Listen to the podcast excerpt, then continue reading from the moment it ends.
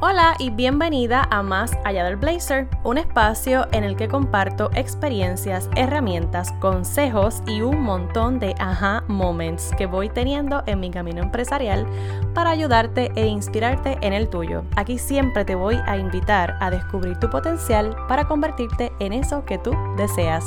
Mi nombre es Angélica y esto es Más Allá del Blazer. Bienvenida al episodio 55 de Más Allá del Blazer. Gracias por estar conectada en este espacio nuevamente. Mira, en el episodio anterior te estaba invitando, es más, te estaba retando a, a, darle el botón de live por primera vez en tus redes sociales.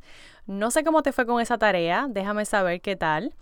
Pero hoy te quiero hablar de cómo elegir tu vestimenta para el mundo virtual. Cuando te digo mundo virtual, me refiero a YouTube, me refiero a Facebook, a Instagram, a LinkedIn, a tu website o incluso a, estas plataformas de, de, comunicación grupal como Zoom, Skype, entre otras. Hago la aclaración de que estos son algunas recomendaciones generales que yo considero a la hora de escoger mi vestimenta para presentaciones virtuales o algún tipo de comunicación virtual, pero no necesariamente tienen que ser las mismas que se ajusten a tu necesidad. Y aquí tampoco estamos considerando tu tipo de cuerpo o tu tipo de silueta, por ejemplo, pero sí te puede funcionar, ¿verdad? Para aplicarlo de manera general a la hora de tu elegir la vestimenta.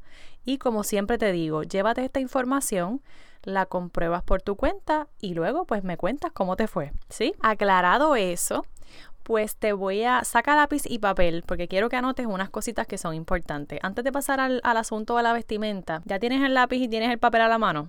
Bueno, te doy, unos, te doy unos segunditos. Mientras buscas el lápiz y el papel, te quiero invitar a que te unas a mi grupo de Facebook Soy Prioridad by Dear Blazer. En este grupo estamos promoviendo el autocuidado, estamos haciendo talleres, a veces estamos bailando, en fin, estamos haciendo cosas bien chulas y bien divertidas por allá, por ese espacio. Y la idea es que nos recordemos unas a otras que somos prioridad, que nos podemos siempre dar mejores cuidados y que nos podemos siempre recuperar en términos de, tiempo, de amor propio y, de todas esas cosas que nos aportan mucho bienestar, ¿ok? Así que sí, la invitación está extendida, te voy a dejar aquí en, la, en las notas de este episodio el enlace para que puedas pasar por allá si esto resuena contigo y si verdaderamente tú te quieres sumar a este grupo de Accountability Partners para recordarnos que somos prioridad y que nos podemos cuidar siempre un poquito más. Bueno, ahora sí, tienes el papel, tienes el lápiz a la mano. Vamos allá.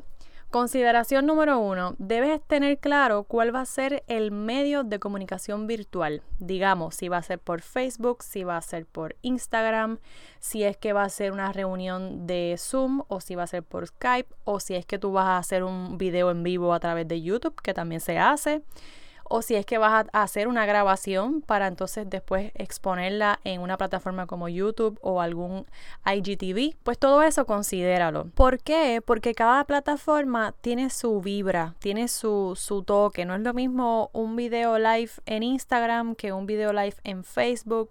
Tampoco es lo mismo un video live en YouTube, que también se hace, y mucho menos es lo mismo que una grabación en tus redes sociales versus una, una presentación a través de una plataforma como lo es Zoom. Así que eso es algo que debes considerar. Otra cosa bien importante es el propósito y el contexto.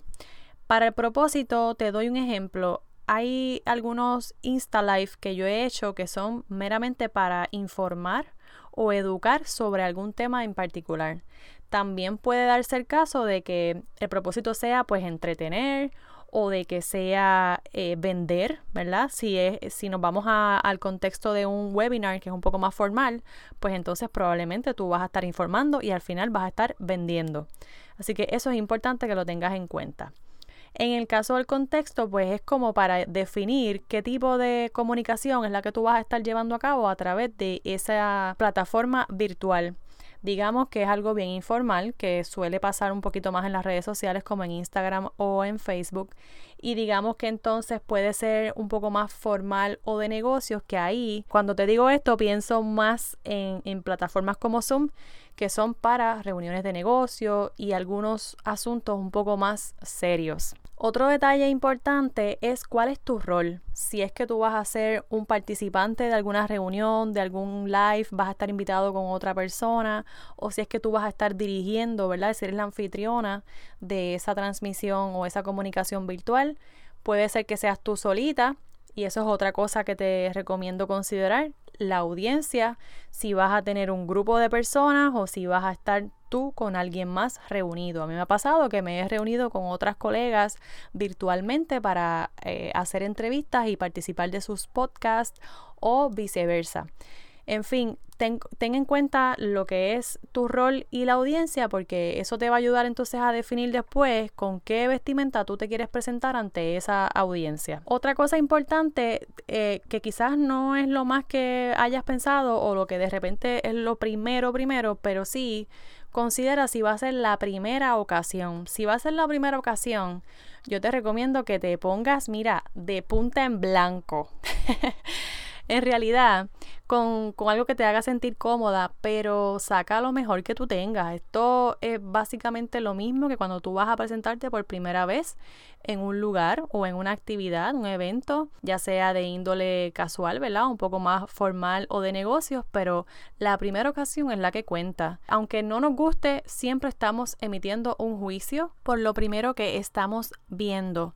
Yo no te conozco, no te conocen, así que lo primero y lo único que tiene una persona para tener algún tipo de pensamiento sobre quién tú eres es juzgarte por tu apariencia y por la ropa que llevas puesta, que muchas veces habla de nosotros sin nosotros tener que decir una sola palabra. Así que eso es bien importante, no lo podemos eh, pasar por alto. Si fuera que entonces ya tú te has presentado varias veces ante esa misma audiencia y ya te conocen, pues mira, puede ser un poquito más flexible con el, al momento de seleccionar tu vestimenta porque ya las personas saben quién tú eres y no necesitan volver a emitir un, un, nuevo juicio sobre ti, sino que ya, ya saben de dónde tú vienes, cuáles son tus gustos, cuáles son tus preferencias. Pero si es la primera ocasión, pues ya sabes, de punta en blanco y lo mejor que tengas. Y ahora sí, teniendo ya esas consideraciones en mente, pasamos a lo que sería qué necesito saber en cuanto a la vestimenta. Lo primero que te tengo que decir es cuál es tu estilo personal. ¿Lo conoces?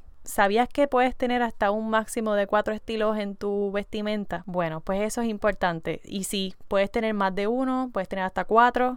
Así que es probable que lo puedas combinar, ¿verdad? De ahí surgen las diferentes combinaciones que te hacen lucir un look moderno, pero bueno, eso es otro tema. Tu estilo personal te va a ayudar a comunicar realmente quién tú eres y las personas van a conectar mejor contigo de una manera más auténtica. Aquí también entran los asuntos de los colores que te gustan. Si eres un estilo romántico, pues entonces probablemente siempre te gusten los colores en tonos pasteles como los rosados, los lilas, azul, azul baby.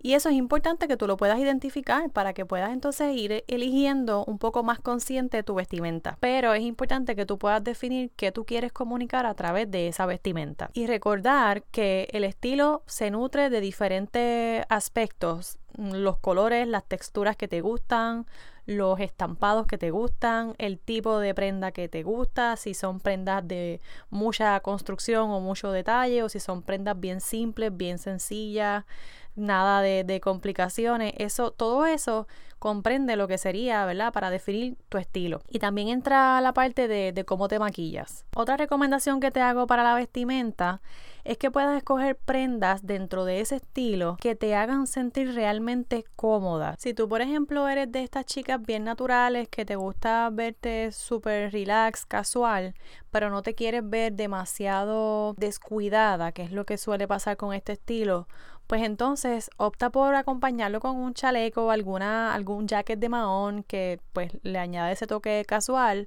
pero que no te veas demasiado desarreglada por estar en la sala de tu casa o en alguna parte de tu casa, porque usualmente cuando estamos en casa tenemos el, el, la excusa, ¿no? De que como vamos a estar ahí, pues nos vestimos como sea y no importa tanto porque igual estoy en la sala de casa, pero no queremos perder la formalidad y tampoco emitir un mensaje erróneo sobre quiénes somos y, y, y tampoco dejar una, una mala impresión, ¿sí?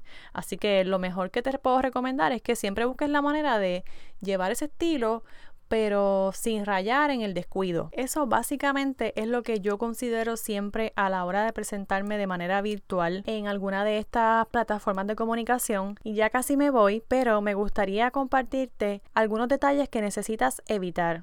Saca el lápiz y el papel otra vez y apunta.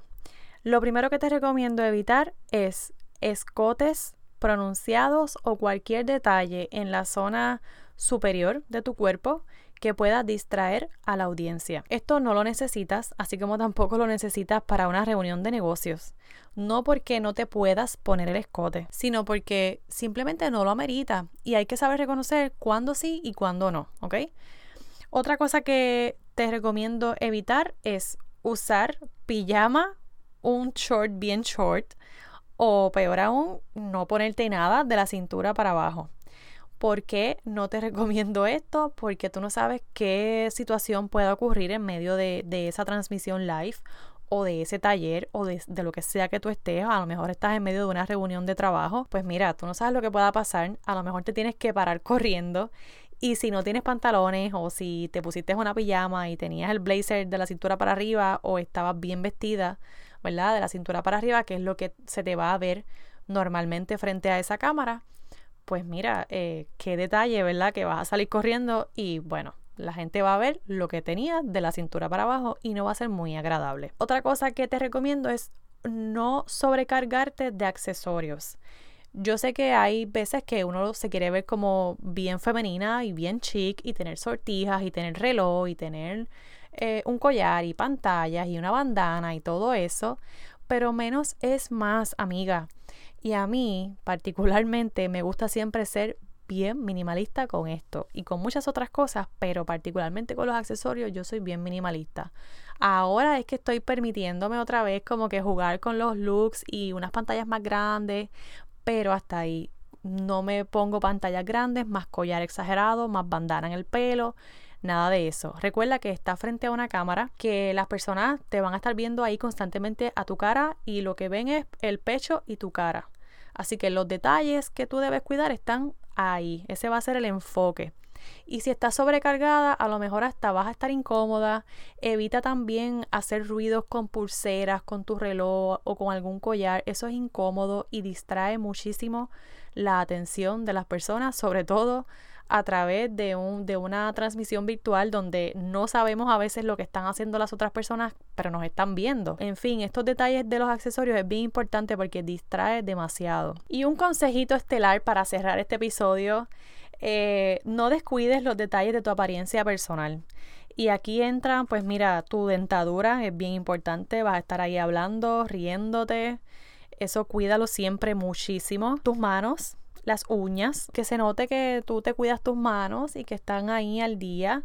Eso dice mucho de ti, de que te cuidas, de que te amas, de que te quieres y de que te dedicas tiempo de calidad. Y el maquillaje, yo siempre recomiendo un maquillaje natural.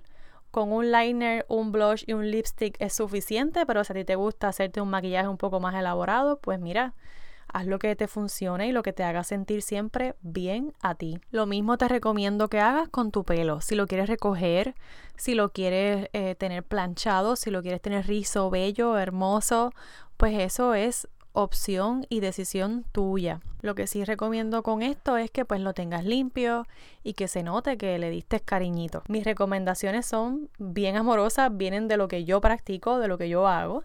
Pero igual, como te dije eh, al principio, usa esta información, de, usa de aquí lo que te funciona y aplica también lo que tú entiendes que resuena contigo y con tu personalidad. Confío en que estas recomendaciones te ayuden. Déjame saber por favor cómo las vas a aplicar, si ya las estás aplicando. Y si tienes alguna duda en particular sobre este tema, tengo disponible todavía el servicio de asesoramiento de imagen con el que podemos profundizar y definir tu estilo y definir tu silueta y hacer maravillas con todo eso que se llama imagen. Que tengas un excelente día y recuerda que siempre hay espacio para mejorar. Hasta la próxima.